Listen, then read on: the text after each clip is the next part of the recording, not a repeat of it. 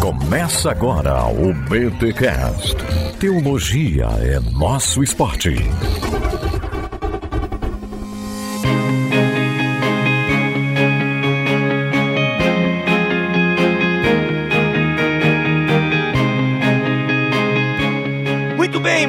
Bem. Começa mais um BTcast, o de número 498. Eu sou Rodrigo Bibo e eu sei que foi pago um alto preço para que contigo eu fosse um meu irmão. E aí, foi pago o preço? Foi uma troca? Foi uma substituição penal? Tô confuso. eu sou Victor Fontana, tô gravando o meu próprio áudio. Agora eu não sei como é que o computador faz para salvar. boa, boa, boa. Me chamo Guilherme Nunes e eu defendo uma espécie de expiação definida com E e D minúsculo. Mas estamos aí. Nossa, ô, Guilherme, é para ser uma entrada bacana, suave, pra gente, né? Galera, tô aqui com dois feras. Sério, ó, que alegria colocar Vitor Fontana e Guilherme Nunes no mesmo podcast. Se você não acompanha Nunes no Instagram e Vitor Fontana no YouTube, você tá perdendo aí um ótimo conteúdo de teologia. E é muito bom poder reunir os dois aqui, já são da casa, já gravaram vários BTcasts e hoje a gente vai falar sobre teorias da expiação. Sim, meus amigos, minhas amigas, acredite, Jesus Cristo morreu por você e ele te salva. Mas ao longo da história da igreja, teorias de como isso se aplica, como é como isso acontece, o que que é, é uma substituição penal, é uma troca. O que, é o Christus Victor? Olha aí, Victor. Victor vem aí, ó, dessa teoria. Christus Victor. O que, que é essa teoria? A gente tem que abraçar uma só? A Bíblia Sagrada dá margem pra gente abraçar todas? Como é que a gente entende? Vamos explicar. Sim, acredite, tem as teorias da expiação. Como é que isso se aplica? Como é que isso acontece na sua vida? Como é que a salvação é aplicada na sua vida? A gente vai discutir hoje aqui neste feriado que é tão importante para a fé cristã, que é a Páscoa, o feriado de Páscoa. Então, essa semana aí temos a Páscoa Páscoa, então aproveite esse BTcast especial de Páscoa, ensinando aí para vocês as teorias da expiação. Aliás, se é que se fala dessa maneira, meus amigos depois vão me corrigir. Muito bem, Vitor Fontana e Guilherme Nunes, estamos aqui para discutir teorias da expiação. É assim que a gente fala, porque eu li em algum lugar assim, mas sei que os nomes às vezes são volúveis. Como é que vocês aí nos estudos de vocês se deparam? É teorias da expiação, formas de expiação? Como é que acontece? Ou não tem nome, é meio que cada um inventa um? Não, pode, pode chamar de teorias da expiação, pelo menos no universo da teologia sistemática, é a maneira de praxe como se trata isso. Para quem estuda expiação do ponto de vista da ritualística na área bíblica, aí a conversa vai para um outro universo diferente. Hum. Do ponto de vista de campo de estudo, assim, se você falar em teorias da expiação, a pessoa treinada, ela vai saber do que, que você está falando. Uhum. Vai tocar um sininho. Ah, você está falando se é substituição penal, se é a ideia de resgate, se é Christus Victor, como você é, mencionou, se é satisfação. O cara vai saber que é desse, que é dessa praia aí que você está querendo falar alguma coisa, entendeu? Se você usar essa expressão teorias da expiação que pertence aí ao reino da teologia sistemática, né? Agora, insisto, se você for conversar com a turma que estuda teologia sacerdotal, ritualística, rituais do Antigo Oriente Próximo, próximo, ou da área bíblica, ou da antropologia, aí o, o assunto vira totalmente outro, que é diferente daquilo que a gente tem para tratar hoje aqui. Uhum. É, o que as duas perguntas principais nesse tema é o que Cristo fez na cruz e qual é a extensão do que Cristo fez na cruz. Uhum. Quando a gente está trabalhando na primeira, o que Cristo fez na cruz, aí envolve aquilo que a gente chama de teorias da expiação, como o Vitor colocou. E quando a gente está trabalhando sobre qual é a extensão, alcança todos, alcança alguns, aí nós estamos trabalhando já naquele debate conhecido pela internet de calvinismo, arminianismo e etc. O qual, qual é essa extensão? Se é limitada, ilimitada, se é de múltiplas intenções. Então a gente tem duas perguntas para responder muito importantes. O que Cristo operou na cruz e qual é a extensão daquilo que Jesus fez? Legal. Então nós vamos responder a primeira aqui nesse podcast, porque tecnicamente a segunda sobre o alcance e a extensão, a gente tem o especial de Páscoa do ano passado, a gente trouxe as duas visões, né? Pelo menos as principais, as que têm mais adeptos, pelo menos segundo a internet, que que é a calvinista e a arminiana, né? A ilimitada e a limitada. Então essas duas, esses dois modos de enxergar o alcance da expiação, nós fizemos ano passado. Não lembro com quem. Eu acho a visão calvinista, não sei se foi com o Leandro Lima e a visão arminiana foi com o Vailate ou com o Calça Lemos, Rodrigo Calça Lemos. Confesso que eu não lembro agora, mas foi bem legal, um calvinista e um arminiano defendendo seus modelos de expiação. O link destes dois podcasts estarão aqui na descrição deste BTcast aqui em bibotalk.com ou também aqui no YouTube. No Spotify, não sei porquê, já mexemos, mas não dá pra a gente não consegue habilitar link no Spotify. A gente ainda tá vendo isso, tá bom, pessoal? Mas vamos lá. A primeira pergunta então que o Gui traz aqui, né? Ou seja, o que Cristo fez na cruz, né? Nos resgatou, foi uma substituição penal. Gente, quais são as principais aí teorias da expiação? É, como é que a gente denomina elas? Quais são as principais que a gente tem aí nas sistemáticas, dogmáticas e por aí vai? E nesse sentido, eu acho que eu vou, talvez eu atrapalhe um pouco mais do que ajude. Oba, adoro. Então, porque esses nomes, na minha cabeça, eu sou igual a Luciana Jimenez. Ah, é você tem ele em inglês? Eu tenho esses nomes em inglês. Então, por exemplo, na, na patrística, que tem a ideia de resgate, né? Eu tô traduzindo direto de ransom, mas eu não sei se esse é o termo consagrado em português. Hum, tem uma banda aqui que a gente conhece, os Hansons. É, Hanson é H-A-N. É, agora, é com, agora é com R, né? Com R, ok. Não é o boom, bap, Não é, então, pois é. E Hanson tem um N, né? É Han. E Ramson tem um M, né? Ramson, uhum. que é a teoria do resgate, que é a ideia de que nós somos resgatados dos poderes do mal. Dentro da, da história da igreja, a primeira teoria da expiação. Agora, eu não sei se em português se fala assim mesmo, aí vocês me corrijam. O Jean Francesco, o Nunes já dá um help aqui, o Jean Francesco coloca no livro dele, que é o Reformando o Discipulado, ele coloca a grande troca, que ele, segundo ele aqui, foi a primeira metáfora usada por cristãos primitivos na tentativa de compreender o drama da redenção, foi a linguagem de troca ou substituição. Aí ele traz aqui a epístola a Diogneto, enfim, Eusébio de Cesareia também, que a ideia é que a gente foi um sacrifício substitutivo, né, oferecido por Cristo. Então, quanto mais reformada for a pessoa, hum. e aí já entra um pouco de interpretação do que, que os pais da igreja estão querendo dizer quando eles dizem as coisas, sabe? Olha Quanto aí. mais reformada é a pessoa, mais ela vai associar essa ideia de resgate nos pais da igreja a algo parecido com uma substituição e vai usar a linguagem de substituição já nesse início dos pais da igreja. Por quê? Porque aí quando Anselmo chega com a satisfação e os reformadores com a substituição penal tal qual a gente conhece hoje, o acréscimo ou a mudança ela fica parecendo muito sutil. Não existe assim uma distinção tão grande entre pais da igreja, teologia medieval a la Anselmo e luteranismo, calvinismo, etc. Agora, pessoas que tendem a enxergar os pais da igreja como estando mais distantes dos reformadores vão tentar evitar a linguagem de substituição uhum. ou de sacrifício substitutivo como algo diretamente proposto por esses pais da igreja. É uma questão de debate em cima de como você interpreta o que esses pais escreveram. Que até ele continua, né? É esse tipo de linguagem comercial para a salvação possui amplo amparo nas escrituras. Essa ideia realmente de resgate que você falou, né? Ô, gente, no grego é, é litrão? Litrão? Não, litrão é outra coisa.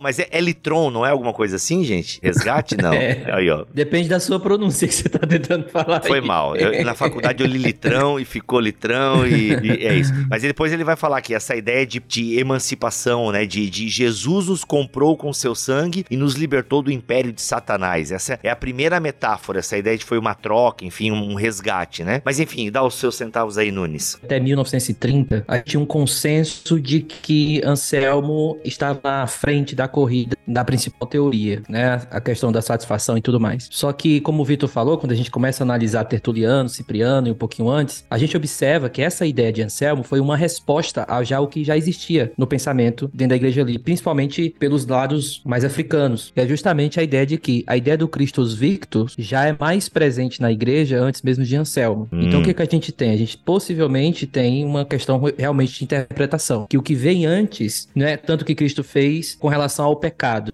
mas o que Cristo fez com relação à morte e o diabo. Isso já vem antes. Então, quando Anselmo escreve, ele escreve fazendo uma crítica às imagens pitorescas que eram usadas para demonstrar o que Cristo fez na cruz, do tipo derrotar o diabo, derrotar os poderes cósmicos e tudo mais. Então, então o que a gente tem é um debate para saber o que vem antes e o que vem depois. Na minha opinião, principalmente dentro da erudição, eu acredito que a ideia de Jesus derrotando o poder da morte e do diabo, ela é mais presente no início da igreja do que basicamente a ideia de Anselmo, é se a gente pensar desse sentido. E aqui a gente não tá falando de certo e errado, a gente tá falando de história do pensamento. Isso, perfeito. É, aqui a gente não fechando uma posição, nem mesmo fazendo exegese dos textos bíblicos que a gente se percebeu que a gente nem citou nenhum aqui ainda. A gente está meramente fazendo uma descrição de quais são as posições e mesmo essas posições, dependendo do prisma que você olha, o que a gente está tentando trazer aqui é que dependendo do prisma que você olha, essas posições são retratadas de maneiras diferentes. Uhum. O Guilherme mencionou a década de 30, por quê? Porque a data de publicação em língua inglesa, 1931, é a data de publicação em língua inglesa um livro importante é, sobre teorias da expiação do Gustav Aulen, que eu não uhum. sei como pronuncia o nome desse sueco. Tinha que ter o Stahlhofer aqui para poder fazer essa leitura do Gustav Aulen,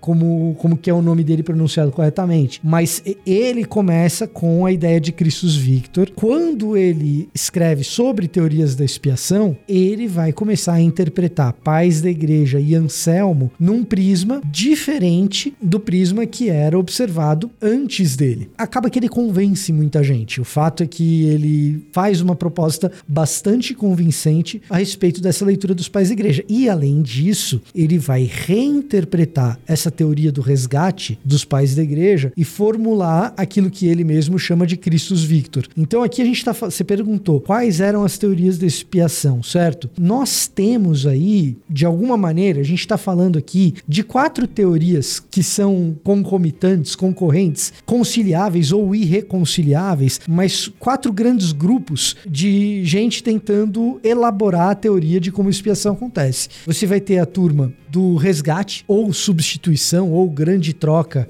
no começo dos pais da igreja. Uhum. Essa é a primeira e mais amplamente difundida no início da história do cristianismo. Exato. Uhum, uhum. Agora, quão próxima ela é da satisfação de Anselmo é que é a briga. A satisfação de Anselmo é tão parecida, é parecida, uma mera evolução, ou é uma, um antagonismo, uma oposição a essa primeira. Então, você tem a teoria da satisfação, que é a teoria de Anselmo. Vitor, a gente consegue, sem entrar em detalhes, né, mas falar a teoria e pelo menos num tweet explicar qual é a teoria? Então, a primeira. Não, em um não. tweet não. Não, de verdade, assim, tô sendo bem honesto, essa capacidade de síntese. Não, só pra galera não se, tem, se ligar, não assim, tem. tipo, exemplo. Com honestidade acadêmica, inte intelectual, Meu não Deus. tem. Não, mas daí depois, não, Vitor, mas daí depois. Não, não, não, mas nem depois. Mas eu não nem mando mais nem, antes. Eu vou explicar o porquê. eu, eu, eu, só vou explicar o porquê, Bibo. Tá, só vou explicar lá, o porquê, sei, tá? mano, que sei. dessa vez não dá. Porque se eu fizer isso, eu tô assumindo uma posição ideológica. Hum. Porque dependendo do tweet que eu faço, se eu fizer um tweet, eu tô assumindo que Anselmo e pais da igreja estão próximos. Se eu faço outro tweet, eu tô assumindo que Anselmo e pais da igreja são antagônicos. Mas vamos falar que tem quatro primeiro. Vamos primeiro decorar os nomes. Vamos porque lá. isso precisa decorar nominho, gente. É igual organela de célula no- na aula de biologia. Não tem Meu jeito. Deus. Tem coisa que Tá. eu falo os nomes e falo, você não precisa saber e tal. Vários podcasts falam. Agora, essa aqui, como as coisas elas são uma discussão que o tempo todo a gente vai ficar recorrendo à nomenclatura, essa aqui precisa decorar o nome, tá? Então, qual que é a dos pais da igreja? Eu tô chamando aqui de resgate, Sim. porque em inglês é Ramson. Vai lá, manda. Mas o Jean Francesco tava chamando aqui de grande troca. Isso. É citando o Diogoneto, que ele cita, e o cara fala assim, ó, e na, na carta de Diagoneto, Epístola a Dio. Diogoneto. Isso. Ó doce troca, ó ato inexprimível, ó benefícios inesperados. Aí ele fez uma homenagem aí ao, ao carinha. Aí nós temos, depois dessa, que é a dos pais da igreja, a teoria da satisfação de Anselmo. Aí você vai ter os reformadores com uma elaboração da teoria, e essa sim é bem próxima de Anselmo, uma elaboração da satisfação de Anselmo, que é aquilo que nós, como os protestantes evangélicos, a gente meio que carrega isso encravado na alma, desde a escola dominical, que é a teoria da substituição penal. Substituição penal, ok. Uhum. Tá? E para além da teoria da substituição penal, você tem o Gustav Aulen reinterpretando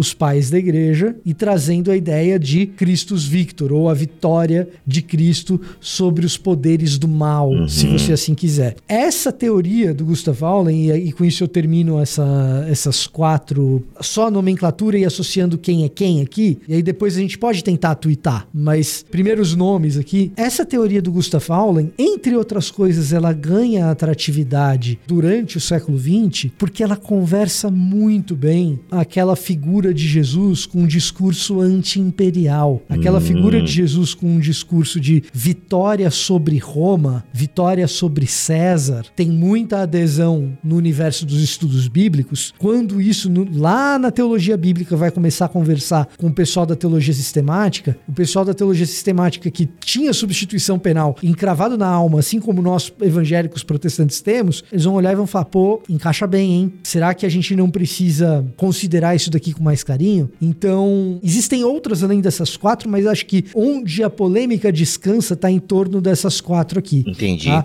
Uhum, Tem uhum. expiação governamental, que é uma ideia bem arminiana, por sinal. Um dia você pode trazer um arminiano craque para falar disso, que eu não sou. mas não é aí que vai haver polêmica, ou não é aí que estão as grandes discussões. Entendi. É, tanto que assim, eu fiquei de cara porque, por exemplo, tem pessoal que não acredita na substituição penal, por exemplo, né? E foi, foi nesse debate que eu fiquei sabendo, que foi um assunto que passou batido no seminário, e daí eu, como assim substituição penal? Tem gente que não acredita na substituição penal, que legal, que interessante, vou dar uma olhada. Enfim, vamos então, gente, dar uma tweetada? Ô Guilherme, quer dar os seus dois centavos sobre esse meandro aí? Ou a gente já pode dar as tweetadas e definições, né, do que é cada uma e pra gente... Pra... Porque a galera tá meio assim flutuando, né, gente? Vocês estão falando aí tem 20 minutos, eu tô meio flutuando nesse debate. Já, legal que agora tem, eu já vi que tem quatro, tem mais, mas pelo menos tem as quatro principais aí ideias e teorias da expiação, né? O que Jesus fez na cruz, que é a primeira pergunta, né, Nunes? Então tem quatro formas de responder essa pergunta e todas elas com textos bíblicos e tal, e a gente vai, podemos começar a esmiuçá-las agora? É, um, quando a gente está estudando isso de maneira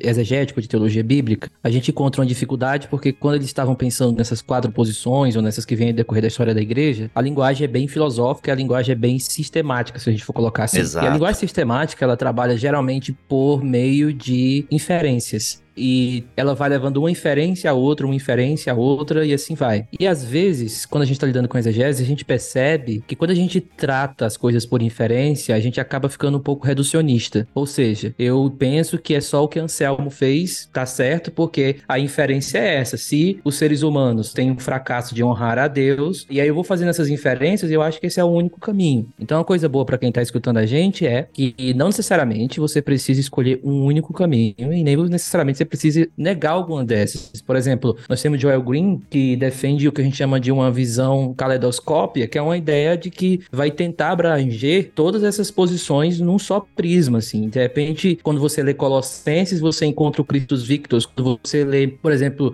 Primeira de Pedro, você encontra a teoria da satisfação. Sei lá, Efésios ou Romanos, você encontra a substituição penal. E assim você vai observando que isso, na verdade, é realmente um caleidoscópio, que é que, dependendo da posição, você vai conseguindo perceber que cada uma tem a sua verdade sim, e isso não é relativismo, é perspectivismo.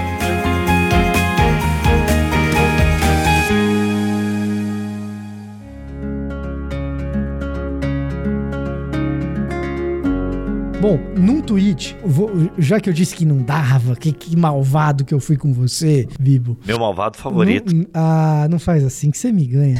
é, num tweet, cara, substituição penal eu acho que dá pra gente tratar. Porque o nome ele é muito autodescritivo, a gente imagina que só pelo nome a pessoa saca do que a gente tá falando, mas acho que é importante a gente dizer aqui, substituição penal dá pra gente tratar. A ideia de substituição penal é a ideia que Jesus Cristo substitui a pena que você deveria iria sofrer. Então, pô, isso é super evangélico, isso é super. É, é isso que eu tô querendo dizer que tá encalacrado na nossa alma e na nossa mente, marcado com um ferro quente no nosso cérebro. O é, que, que, que Jesus veio fazer? Ué, Jesus veio substituir você na pena que você deveria sofrer. Você cometeu pecados e esses pecados precisam ser pagos. Quem pagou, na verdade, foi Jesus. Então ele está substituindo você execução penal, certo? Na execução dessa pena. Por que que algumas pessoas pessoas chegam e fala assim: ah, não acredito em substituição penal. Bom, algumas delas, porque elas, o Gustav e de uma perspectiva aí da, da teologia sistemática, vão falar: não, o que Jesus veio fazer é vencer as forças do mal. Né? O cara vai olhar e falar: não,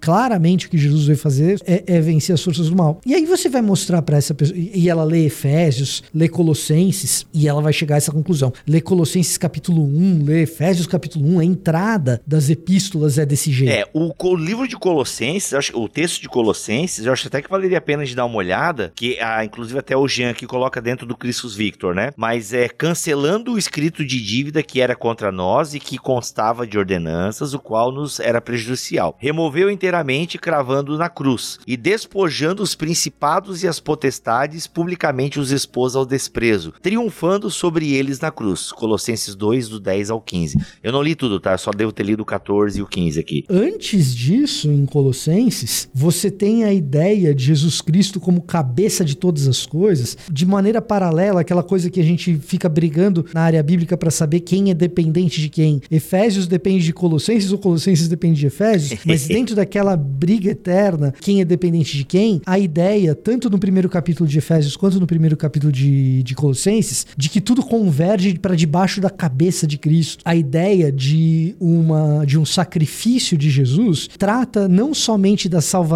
do ser humano, mas da reconciliação de todas as coisas com Deus. E isso encaixa muito bem na ideia de um Cristo vitorioso. O que, que Cristo veio fazer? Ah, pô, Cristo veio tomar de volta para Deus tudo que é dele. A ideia de resgate aí nos pais da igreja. Tudo que era de Deus, tudo que é de Deus, Cristo veio fazer o quê? Resgatar. Quando ele faz isso, ele sai vitorioso. E aí você tem esse paralelo entre o resgate dos pais da igreja e o Cristo vitorioso do Gustav Hollen. Se você olha para os pais da igreja dizendo não enfatizando tanto que Jesus veio resgatar tudo que, que era de Deus para Deus agora, mas com a ideia de que Jesus veio praticar uma grande substituição, quando você fala de uma grande substituição, você fala assim: não, peraí, parece mais com a ideia do Anselmo e do Calvino aqui, da substituição penal. Então, qual é qual? Essa é a grande coisa. E no fundo, no fundo, existe aí uma disputa pelos pais da igreja. Tem uma outra disputa que faz com que um monte de gente abandone a substituição penal, que é o seguinte: ao mesmo passo que a partir da década de 30, no universo da teologia sistemática, você tem uma reinterpretação dos pais da igreja, a partir da, das décadas de 40, 50, 60, 70, com os estudos do Antigo Testamento e da teologia sacerdotal, então a gente está falando aqui do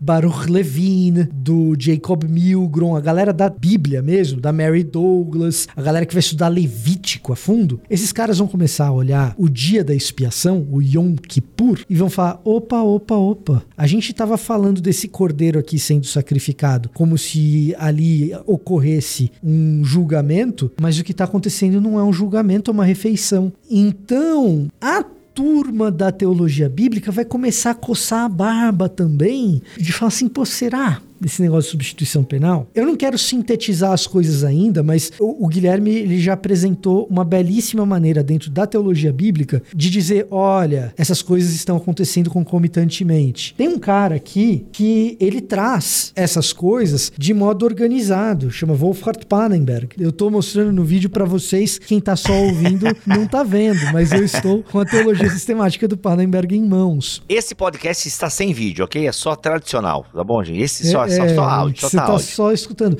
O Pannenberg, ele vai falar em substituição, ele não vai se eximir de usar a substituição, mas ele sabe que expiação não é apenas substituição. O Tom Wright é outro cara que vai buscar uma conciliação dessas coisas. O Anti-Wright, que é tão atacado por aí. Antissemita. De antissemita por uns. de é. antissemita por uns, mas de herege, herege por, por outros e herege justamente nessa área da justificação, da expiação e tal. O Tom Wright vai propor uma maneira de entender a substituição penal que me parece bastante interessante, que é a seguinte: a substituição penal é uma das metáforas que nos ajuda a entender o que é a economia da salvação, que no fundo a gente não sabe exatamente como Deus opera. Uhum. A gente tem uma revelação de que Deus opera, mas a gente não tem as nossas elaborações, elocubrações, a maneira como a gente articula as coisas por meio de palavras não dá conta de descrever exatamente o que Deus está fazendo na economia da salvação. Então, o que nós temos são descrições muitas vezes metafóricas e a substituição penal é uma delas, mas não é a. Então, às vezes, a troca de um artigo definido por um artigo indefinido, em vez de alguma coisa ser a grande teoria, ser uma das metáforas que, em conjunto com outras, podem compor uma teoria maior, putz, isso muda tudo. E isso faz com que você possa pensar num Cristo vitorioso e também em uma substituição penal. E se você perguntar para a maioria dos defensores da substituição penal, vou pegar um cara que escreveu um livro que se chama Defendendo a Substituição, mas não tem em português, então é Defending Substitution, que é o Simon Gathercole, ele é professor de Novo Testamento em Cambridge. Se você perguntar, mas Simon, vem cá, você está defendendo a substituição desse jeito, com unhas e dentes, que é a substituição penal. Você não acredita que Cristo venceu? Porque a teoria do Christus Victor é isso, né? Você uhum, não acredita que Cristo uhum. venceu? Ele falou, vai falar, lógico que eu acredito que Cristo venceu. E se você perguntar para grandes defensores do Christus Victor, mas espera aí, você não acha que Jesus morreu por nós? Ele vai falar, mas é claro que Jesus morreu por nós.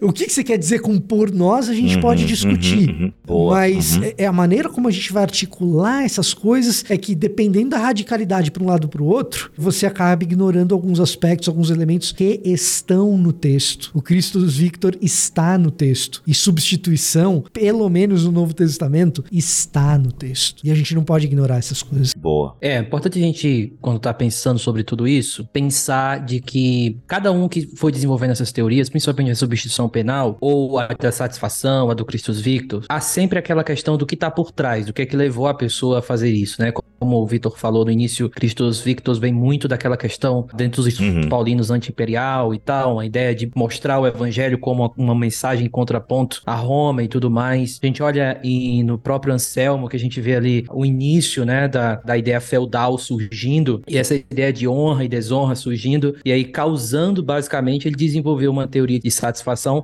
baseada numa teoria feudal, enfim. Então a gente percebe que o ambiente onde essa galera tava, de certa forma, influenciou para eles desenvolverem essas relações. E aí é importante, quando a gente está lidando com isso, por exemplo, com a substituição penal, perguntar por que é que, de forma prática, a galera nega a substituição penal, por exemplo, a questão do interright, ele tem uma parte que ele fala muito legal sobre isso, que ele começa a falar sobre a questão de quem é Deus, quando a gente começa a pensar o Deus que odeia o seu filho e ele mata o seu filho na cruz, e ele começa a fazer algumas ideias pensando assim, que Deus é esse que faz isso? Então ele começa a pensar em substituição penal como problemática, porque a linguagem, ela se torna problemática do Deus que é apresentado na cruz com relação ao seu filho. Eu estou simplificando aqui para tentar alcançar todos. Mas se você pensar nisso, o Interwright vai dizer, olha, o que é julgado na cruz é o pecado, não Cristo. E isso traz para Interwright a fama justamente de herege, de que ele está negando de alguma forma a substituição penal, mas não, ele está querendo mostrar quem foi julgado na cruz. Foi Cristo ou foi o pecado? Alguém vai dizer, ok, o pecado estava em Cristo, mas ele vai dizer, beleza, mas o que é que a Bíblia diz em 2 Coríntios capítulo 5? Que ele estava julgando o pecado em Cristo e não necessariamente o Cristo. Então ele começa a pensar o que significa substituição penal e o que de fato aconteceu na cruz. Quem estava sendo julgado? O pecado ou Cristo? E isso faz com que ele pense, então, o que significa a substituição? O que eu quero dizer? Que existem questões levantadas por N.T. Wright que realmente a gente precisa pensar. Como é que isso chega no evangelismo? Chega assim. Quando a gente chega no evangelismo, algumas pessoas têm medo de dizer Deus ama o pecador e odeia o pecado. Alguns dizem, não, não, não, não. Deus odeia o pecado e o pecador. E aí o N.T. Wright vai dizer o seguinte, cara, não tem nada mais errado do que isso. De uma forma assim mais prática. Por quê? Porque no filho não foi assim. Ele continuou amando o filho e julgou o pecado. Ele não julgou o filho nesse sentido. Hum. E aí, de uma forma assim bem esdrúxula, e eu acho que Thomas Schneider entende errado em 2010 no ITS o, o, o N.T. Wright, aí tem uma confusão danada naquele, naquela conferência, mas a ideia é que o que pensa é que N.T. Wright está negando que houve uma substituição eficaz. Só que N.T. Wright vai dizer, não, na cruz Jesus vence a morte e o pecado. E quem subiu lá para fazer isso foi o substituto do povo de Israel, fazendo com que a bênção de Abraão chegasse a todas as nações. Então Jesus está sendo julgado como substituto ali, e esse julgamento é sobre o que Cristo carrega, que é justamente o pecado do povo de Israel para fazer com que a aliança abraâmica finalmente fosse cumprida, né? Então, a amplitude, a amplitude do que a gente está discutindo é, e o Vitor falou muito bem, eu acho que isso é uma sacada genial. O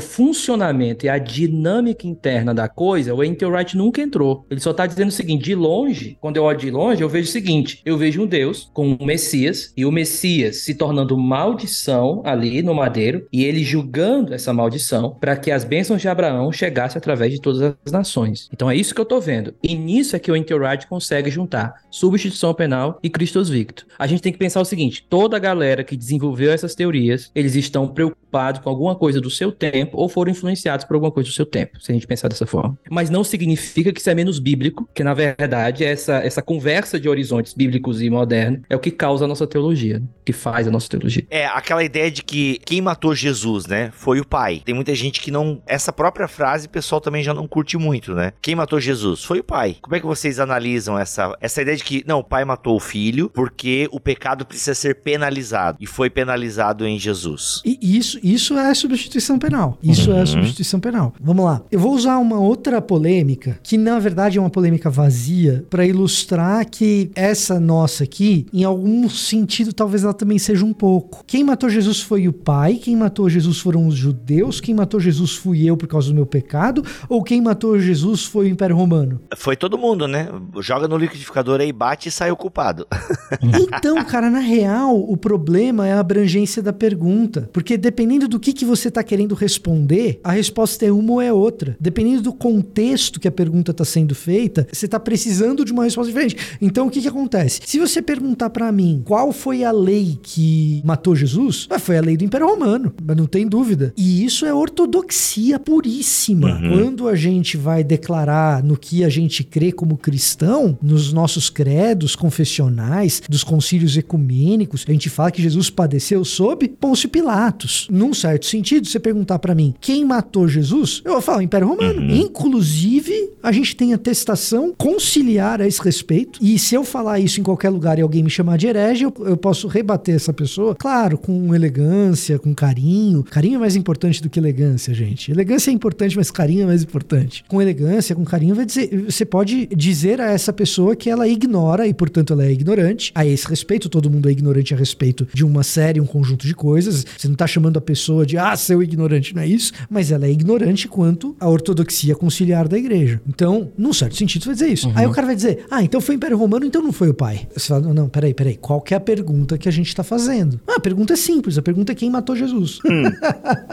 Né? Então, quando a gente faz perguntas às vezes muito abrangentes, a Bíblia pega e fala assim: deixa eu dar um monte de resposta para você aqui, porque você precisa contextualizar a sua pergunta para eu poder te dar uma resposta mais definitiva. Então, o que que acontece? Parece para mim, em grande medida, que não dá para você pensar num Deus onipotente, onisciente, onipresente, com todos os seus atributos incomunicáveis e olhar para o fenômeno da cruz e dizer que o pai se ausentou daquele episódio. Você pode dizer que o pai se ausentou daquele episódio numa teologia de, de repente, teologia do processo, um teísmo aberto, quem sabe. Mas pensando numa teologia mais ortodoxa, que afirma esses atributos incomunicáveis de Deus, cara, Deus está presente ali no, no episódio da crucificação. Não é meramente humano. Então, algum papel o pai exerce ali. Então, esse é um ponto. Segundo ponto, com todas as passagens bíblicas que a gente tem, por mais que eu saiba do risco anti-judaico e antissemita desse tipo de frase, e precisa ser considerado e sempre dito o risco que esse tipo de frase carrega, que é esse risco anti-judaico e antissemita. Mas quando você olha para todas as passagens, e veja, essa é uma discussão que o Pannenberg traz na sistemática dele, quando vai falar de expiação. Em grande medida, a discussão a respeito dos pais da igreja por causa de expiação é que eles são breves a respeito de tratar a expiação, eles não são elaborados na expiação, porque eles simplesmente assumem na leitura do Novo Testamento que Jesus era um profeta que seria rejeitado pelo seu povo, então era para morrer mesmo. Então ele foi morto pelos judeus. Só que é o seguinte: se eu digo que Jesus foi morto pelos judeus e, e eu paro nessa frase, putz, o, o problema que a gente tem na história da igreja por causa dessa frase é descomunal, é monumental. Então é um problemaço. Mas se a discussão é vamos brigar pela cabeça dos pais da igreja, eu acho que o Pannenberg traz uma grande contribuição na sistemática dele, no volume 2, ao mencionar que uma parte desse problema de que a gente não sabe direito o que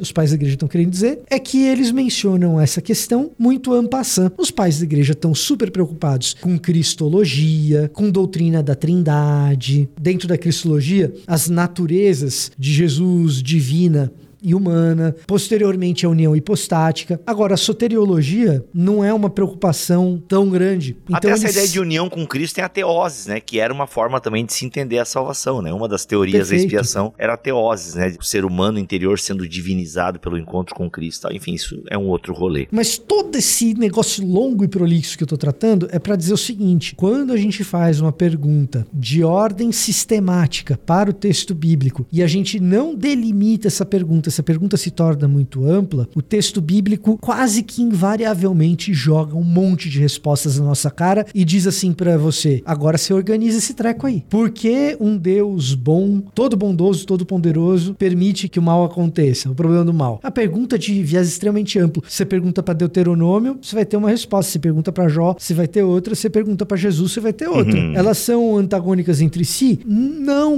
necessariamente, mas existem tensões entre essas perguntas, entre essas respostas, aliás. O texto bíblico vai dizer: agora você se vira para organizar. E aí a gente, quando a gente organiza, o nome dessa organização chama teologia.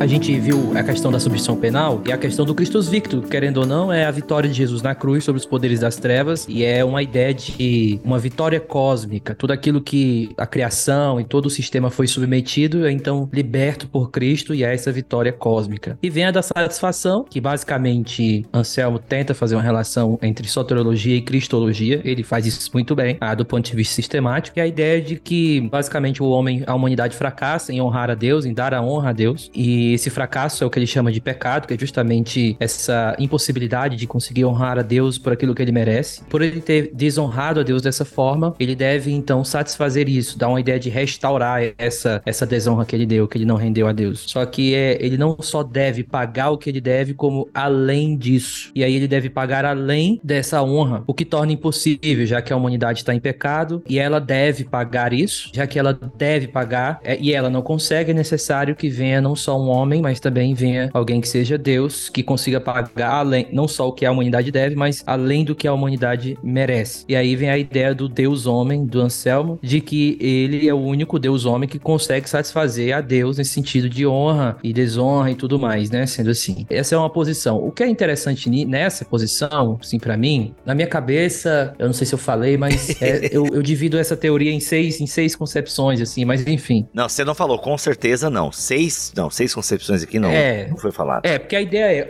há um fracasso, tem que ter essa reparação, a humanidade está escravizada e não consegue, então agora Deus exige essa satisfação, a solução é o Deus homem, e ele vem e, e salva na cruz. Mais ou menos assim que eu divido na minha cabeça de forma mais simples. Mas, bem, essa é uma posição que ela começou a ser mais abandonada, e a substituição penal começou a vir por conta da figura de Deus nisso tudo. Um Deus que parece que está suando por honra, suando por me dê o que eu quero, me dê, me dê isso, essa ideia desse deus feudal, como a Wright vai fazer essa acusação. E de certa forma, dependendo do, da perspectiva que você vê e dependendo de como você enfatiza Anselmo, você pode deixar Deus como esse, esse aspirante que quer ser honrado a todo custo e só vai se relacionar se isso vier ou não e tudo mais. É por isso que é verdade, Deus merece a honra que ele é devida e a humanidade deve-lhe a honra que é devida. Só que se eu tiver só isso, a imagem de Deus que já está sendo apresentado vai ser uma imagem completa de Deus. É de um Deus que tá paranoico por honra. Só que quando eu coloco aqui. Não, e detalhe, as... ô, Guilherme, hum, não perde fio da meada aí. É porque se eu ficar muito nesse aspecto, pode parecer assim.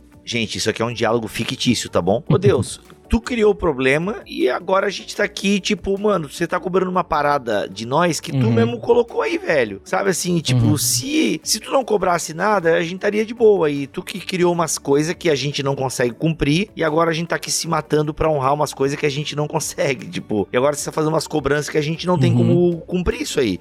Fica muito tirano, né? É, muito assim, Deus riquinho, mimado. Isso, e é aquilo que o Victor falou. Se a gente olha por uma perspectiva, essa figura de Deus e de Jesus Jesus, ela fica meio que borrada se a gente só olhar por essa perspectiva. Agora, quando a gente vai para a substituição penal e observa Deus enviando seu próprio filho para morrer no lugar de pecadores, essa figura do Deus feudal que pode ser apresentado pela teoria da salvação, ela diminui, na verdade ela nem existe mais, porque a gente já começa a perceber outra coisa. Só que na medida em que um Deus entrega o seu filho, nós também temos um filho vitorioso na cruz e aí tem a substituição penal. Então, na medida em que a gente vai juntando as imagens, OK, Deus merece satisfação pela honra que ele é é devida, beleza. Mas olha o que ele faz, ele envia o seu filho, beleza. Mas olha como na cruz o seu filho não é um, um derrotado. A linguagem de João, né, é sempre levantado ali, a serpente foi levantada, ele é glorificado, ele é, ele é colocado com maior honra, por exemplo. Então, a melhor maneira de a gente ver esse assunto é pensando nisso de diversas perspectivas, né? Pra gente não diminuir nem a figura de Deus, nem a figura de Jesus, e nem ficar paranoico, assim, olhando para um Deus como se ele tivesse todo o tempo querendo algo de mim, que esse é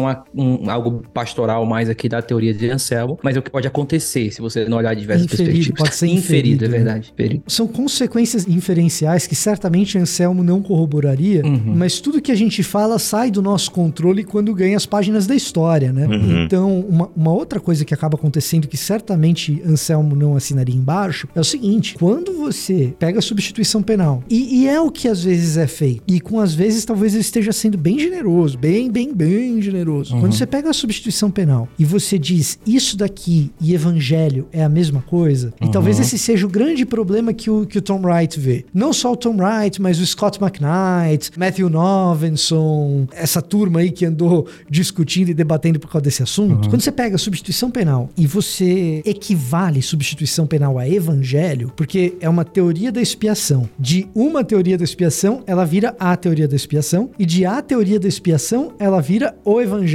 Em âmbito popular, eu tenho certeza que Anselmo não corroboraria com isso, tá? Mas em âmbito popular é o que acaba acontecendo muitas vezes. Você pega a substituição penal e equivale isso, aí você fica com uma pergunta. Tá, então, se o evangelho é Jesus morrer para pagar a pena no meu lugar, qual o papel da ressurreição? Nesse evangelho que você está pregando. Perfeito. E aí você fica com um problema gigantesco, porque ressurreição é um treco muito central. Claro que um evangelho sem cruz seria um evangelho sem sentido. E é obviamente um evangelho sem sentido, um evangelho sem cruz. E de uma maneira que eu acho que ninguém é capaz de esquecer da cruz na mensagem do evangelho. Agora, já no primeiro século, parece que alguém tinha propensão a esquecer da ressurreição, porque na boca de Paulo você vê a palavra, né? Sem ressurreição é vã a vossa fé. É, então alguém está colocando em xeque, ou alguém está suspeitando, ou alguém está esquecendo da ressurreição. E a ressurreição, para Paulo, ele está dizendo: ó, se não tiver esse negócio, a tua fé é vã. E aí vem a teoria do Christus Victor, e ela é maravilhosa no que diz respeito à ressurreição, porque dentro da teoria do Christus Victor, a ideia de ressurreição é ali colocada, conversa muito bem com aquilo que a gente aprende da ressurreição por meio dos intérpretes bíblicos, teólogos do Novo Testamento, exegetas do Novo Testamento, a ideia de vitória sobre a morte, de vitória sobre o pecado e inclusive também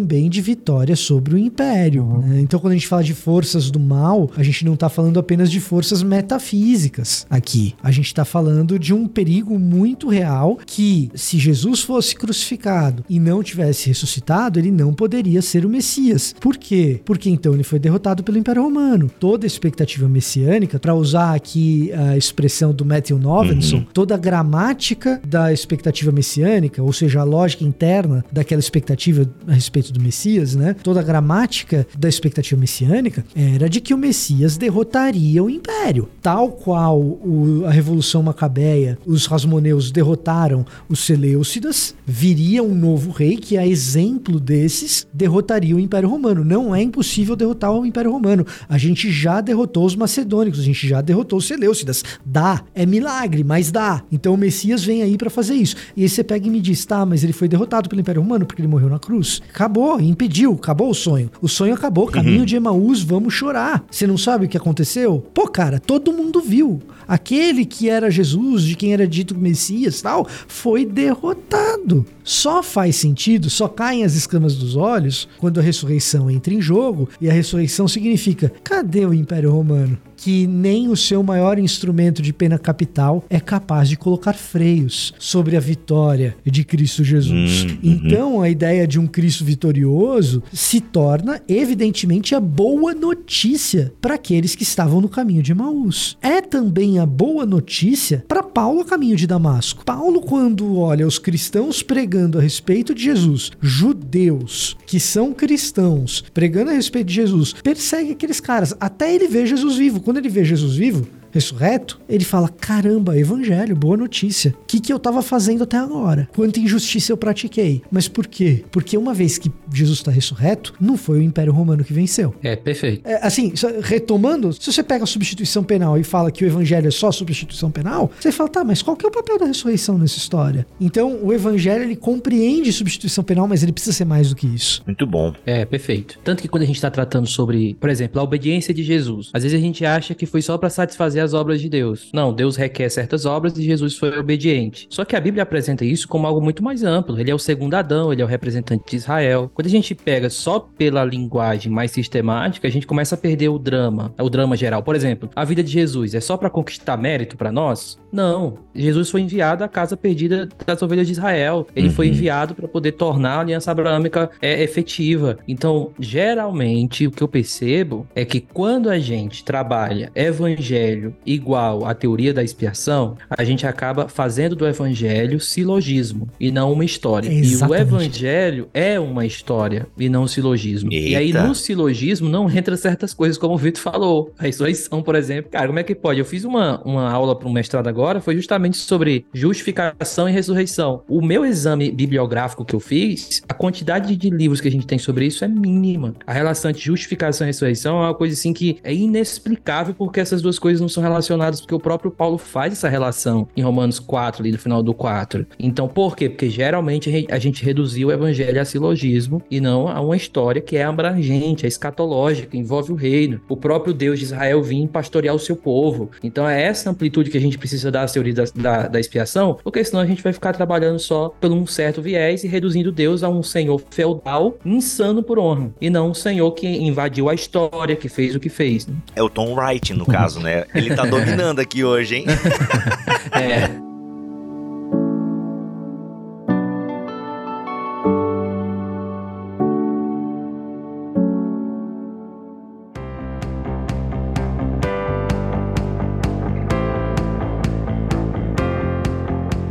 Tem mais duas aplicações práticas que eu acho que são importantes para a gente é, nisso que o, que o Gui está colocando. A primeira delas é que o tom que a gente utiliza para discutir essas coisas é importante. Quando eu falo do tom, é, o que, que eu tô querendo dizer? Não é o Tom Wright, é quase.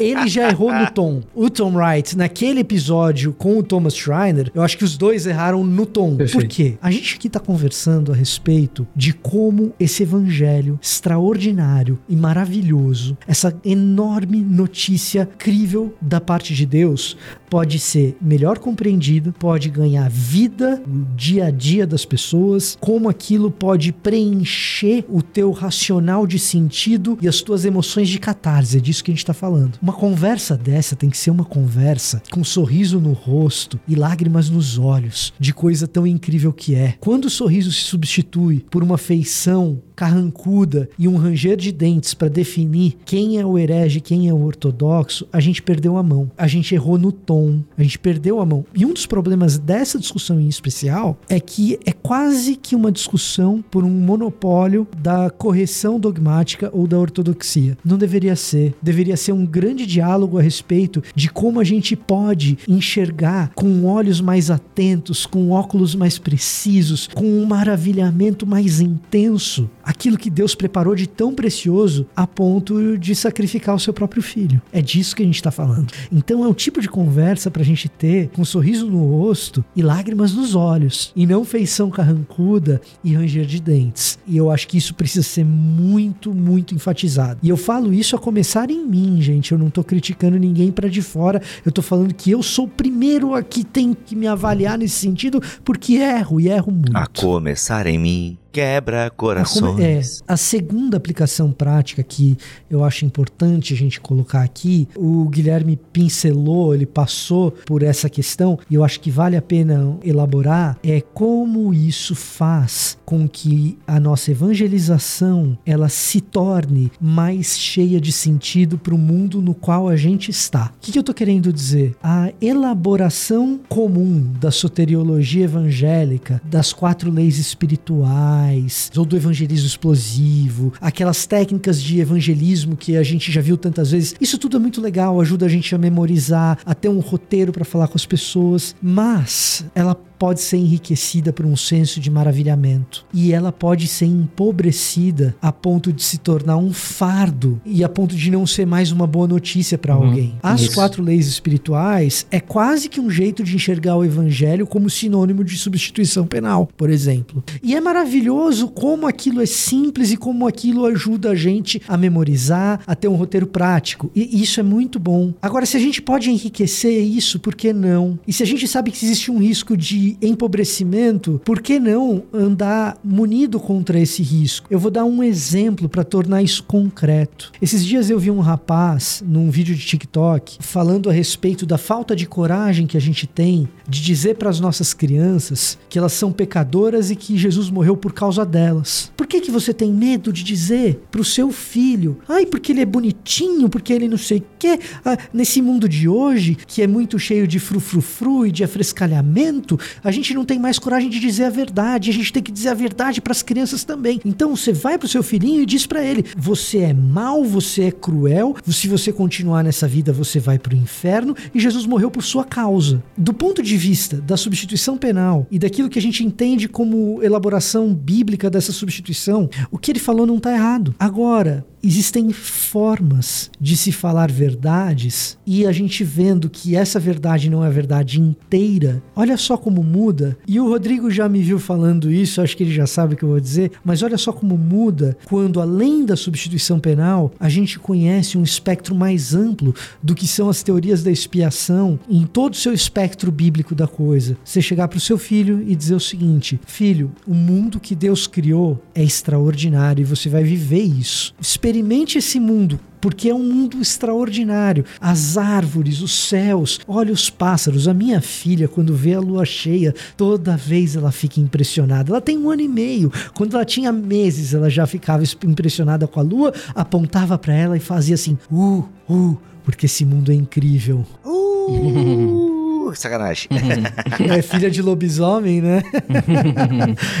Eu sou peludo pra tu, tu é, tu caramba. é peludo, né, mano? Pô, desculpa, tava mal bonito, Mas- desculpa, foi mal. Não tem problema. Foi, não foi mal, mano, tava bem problema. bonito, eu não resisti. Esse mundo é maravilhoso, filho. Esse mundo é maravilhosa, filha. Maravilhoso, filha. Aproveite esse mundo. Só que é o seguinte, esse mundo ele, ele foi corrompido pelo pecado. Você vai aproveitar vendo nele problemas, sofrendo com ele. Como o papai também sofre, ele não é perfeito. E ele não é perfeito e isso é culpa do papai, isso é culpa da mamãe, porque a gente erra e faz dessa experiência desse mundo perfeito criado por Deus uma experiência que tem dor, uma experiência imperfeita. Isso é culpa do papai, isso é culpa da mamãe também. E você também erra. A boa notícia é que o meu erro, o seu erro e o erro da mamãe não são a palavra final sobre esse mundo. A palavra final sobre esse mundo é Jesus Cristo e a sua ressurreição. Porque ele venceu para te resgatar desse pecado, desses erros que a gente comete e também para resgatar esse mundo que foi criado originalmente bom, para que ele seja extraordinário, novo céu, numa nova terra,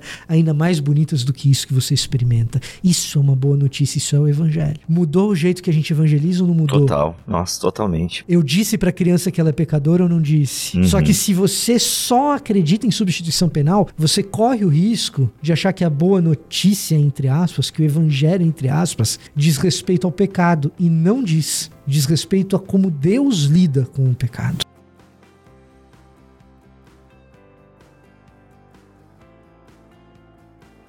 Acho que uma coisa que não apareceu no programa ainda e merecia pelo menos um tweetinho, uns dois centavinhos, uma palavrinha, é a ideia do resgate pago a Satanás. Teve isso na história da igreja também, não teve? Teve. Teve. Na música do Diante do Trono.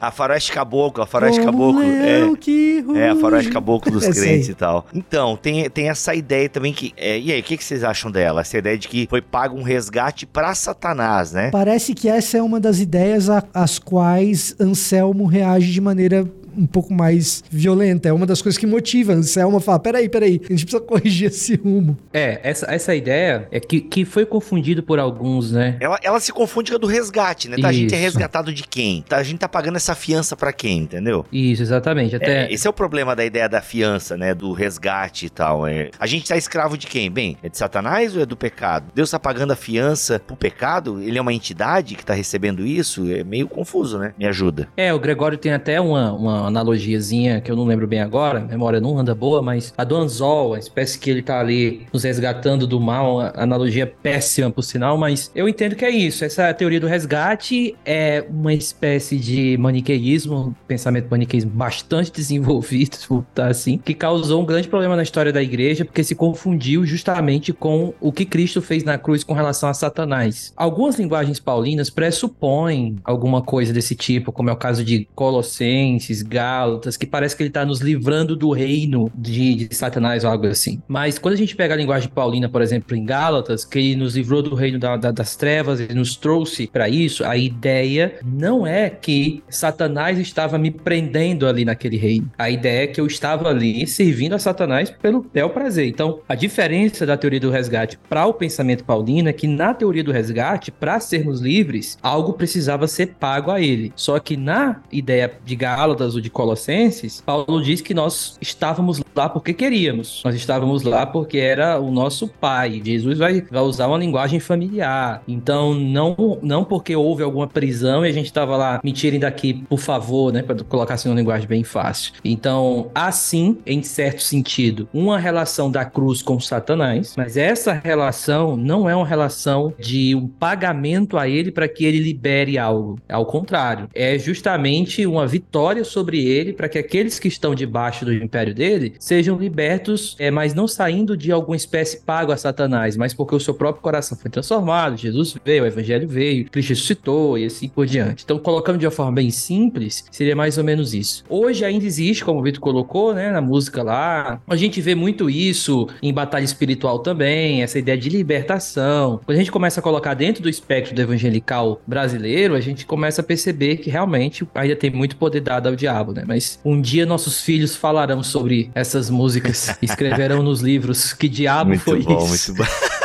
muito bom, muito bom. Gente, é isso? Querem dar uma palavra final nesse feriado de Páscoa aí? O pessoal tá ouvindo isso na sexta-feira ou no próprio feriado, no domingo. Queria, apesar de né, que já teve momentos muito bonitos, mas abra um momento aí agora para vocês darem uma palavra pastoral, pascual. Fiquem à vontade. Vitor, se tiver, né? Eu sei que você já gastou bastante bala aí, mas se tiver mais alguma aí no cartucho, estamos aqui, de peito aberto. Nossa, que, enfim, foi horrível, mas eu foi de coração que eu pensei a analogia. é, tu descreveu um assassinato, por exemplo. Exatamente Exatamente, do velho homem, do meu ego. É, vamos levar por esse lado para não ficar mais complicado, por favor. Pregue o evangelho. Se for preciso e é preciso, estude mais um pouco. o evangelho deve ser pregado a todo momento e sempre com muito estudo. É aquela história. Um, um, prega, um, um pregador do evangelho com coração na obra de Cristo, ele não precisa necessariamente ter estudado para ser um excelente pregador. Agora, se o estudo está diante de você e sendo disponibilizado para que você o faça, a pergunta é: por que não conhecer melhor o Deus que a gente ama tanto, ou desamar? Muito bom. Nunes, sua palavra pastoral pascual para esse final de semana. Existe uma imagem que eu gosto muito, de um livro que eu gosto muito, bastante criticado. Eu mesmo critico, às vezes, as bases bíblicas são colocadas na nota de rodapé, mas é o livro Peregrino de Ambânia, é um livro que eu gosto muito. Não é uma literatura fantástica, pelo amor de Deus, não é. É uma analogia, mas para mim a figura do cristão se aproximando da cruz e jogando o fardo dele ali, para mim é impagável, assim. Então, quando eu penso na Páscoa, eu penso em fardos sendo jogados e num Cristo que ressuscita sem mais nenhum fardo que era meu, assim. Então, não olhe para essas teorias da expiação somente de longe. Se aproxime da cruz, porque ele tem perdão para qualquer pecado, qualquer dor, qualquer, qualquer coisa. O Cristo que venceu, ele, ele perdoa. E não esqueça, o evangelho não termina na morte. O evangelho é sobre a vitória do ressurreto. O Messias está reinando e nós somos partes desse reino. Então, todas as vezes que você for pregar o evangelho, pregue esperança, amor e fé e aproximem as pessoas da cruz e você mesmo se aproxime da cruz. Sensacional, sensacional. Gente, foi o nosso especial de Páscoa para vocês aí nesse final de semana tão importante para a fé cristã, né? Morte e ressurreição no mesmo final de semana. Isso realmente faz deste feriado algo muito importante. São datas muito marcantes para a nossa fé. Nós do Bibotalk desejamos a vocês aí um ótimo final de semana de muita reflexão, de muito pensamento. Pessoal, em português, né? Poxa, eu esqueci de falar isso antes, mas o que, que vocês recomendam aí é, de literatura pra galera poder dar uma olhadinha e tal? Eu quero indicar aqui Alistair McGrath na sua Teologia Sistemática, Histórica e Filosófica, uma introdução à teologia cristã. Lá na parte de Cristologia, ele faz um levantamento e legal que ele vai conciliando aí a, essas visões. Então você tem lá basicamente parte de um capítulo sobre a redenção, ele falando dessas teorias e o McGrath, como você deve saber, se não sabe, vai saber agora, ele é um ótimo pesquisador e sintetizador de pensamentos. Então recomendo a Teologia Sistemática, Histórica e Filosófica dele. É um bom manual de teologia, tá bom? Um bom manual de teologia. E lá na parte de Cristologia tem essas teorias explicadas e ao mesmo tempo também amarradas, né? McGrath vai fazendo também essa costura, não descartando elas, mas integrando elas. Eu não sei se o, se o livro do Gustav Aulen tá em, tá em português. Deixa eu dar uma olhada. Não, tá. Não tá? Acho que não. A gente tem a fé cristã, acho que do Gustav Aulen, né? Que é a fé cristã. Acho que Christus Victor a gente não tem. A gente tem um de capinha azul dele, que eu até eu tinha no seminário, da editora Ast na época, se não me engano. Nossa. Não vou fazer uma pesquisa muito exaustiva, não, mas só dando uma olhada aqui. É, é, era da Ast, você tem razão. E é a única coisa que tem e também nem tá sendo publicado atualmente, pelo jeito. É. Então, porque assim, o livro Christus Victor do, do Allen seria interessante porque ele vai falar ainda de uma terceira, de, de uma terceira, de uma mais uma vertente aí, que a gente nem tocou, que é a de Pedro Abelardo. Mas aí seria muita informação para um, um podcast só. Mas a ideia do sacrifício de Jesus como exemplo moral. Uhum. Ah, tem, tem, é verdade. O Jean Francesco tem o Reformando o Discipulado do Introdução. Uhum. Ah, legal. Do Jean. É, Pô, do Jean Francesco, ele bem, fala de é, umas é seis aqui, se eu não me engano. Tem a União Mística, que ele vai falar aqui também. Tem o da Salvação, Satisfação Vicária. A gente falou essa, né? Satisfação Vicária, né? A satisfação é do, do Anselmo. Penal uhum. ali, né? Que era usada pelos reformadores. Aí tem a influência moral também, que é a quinta metáfora. Influência moral é Pedro Abelardo. Isso. É, exatamente. Ele começa a falar do Pedro Abelardo aqui. Tem lei evangelho também, que ele fala, que ele vai trazer aqui a ideia que é uma forma de aplicar a redenção. É isso aí. Gente, é Reformando o Discipulado, uma introdução à fé cristã do Jean Francesco. É uma teologia sistemática reformada, por assim dizer. Mas o Jean Francesco é um cara bacana. É, é, eu diria que é uma introdução à teologia com viés sistemático isso. do ponto de vista reformado. O nome dele é Reformando o Discipulado porque a ideia do livro é que você seja capaz de usá-lo numa caminhada inicial de conhecimento teológico e de discipulado mesmo. É um discipulado bastante aprofundado, uhum. devo dizer, mas é bem interessante o livro. Tem alguma indicação de livro aí, Nunes? Você lembra agora? Pode ser até em inglês, tem uma galera inteligente aí que sabe inglês que ouve a gente. Tem um livro agora que saiu, eu não sei o nome, se o vídeo souber, é Três Pontos de Vista sobre Modelos de Expiação. É um debate sobre esses Cristos Victor e tal. Você bota em inglês Três Pontos de vista sobre expiação, aí você vai encontrar esse livro, é um livro de uma capa branquinha. Recomendo também a sistemática do Richard Sturz, ele faz uma pequena avaliação lá no capítulo sobre expiação, que é muito legal, as notas de rodapé. Ele oferece umas ideias da aplicação dessas teorias dentro da teologia brasileira e eu acho que vale a pena você pesquisar. Bom, Vitor, você indicou literatura, eu não lembro. Panenberg, você citou durante o episódio. Ah, eu mencionei o Panen... Panenberg, eu indico toda vez, para sempre, todas as vezes.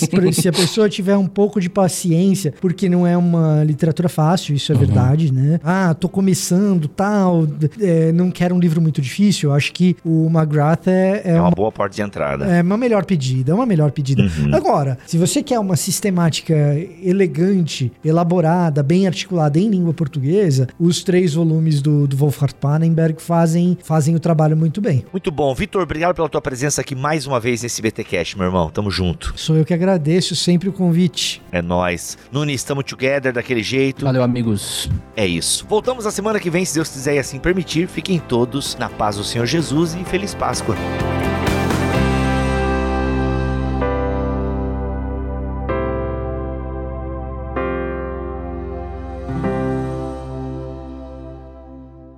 Este podcast foi editado por Bibotalk Produções.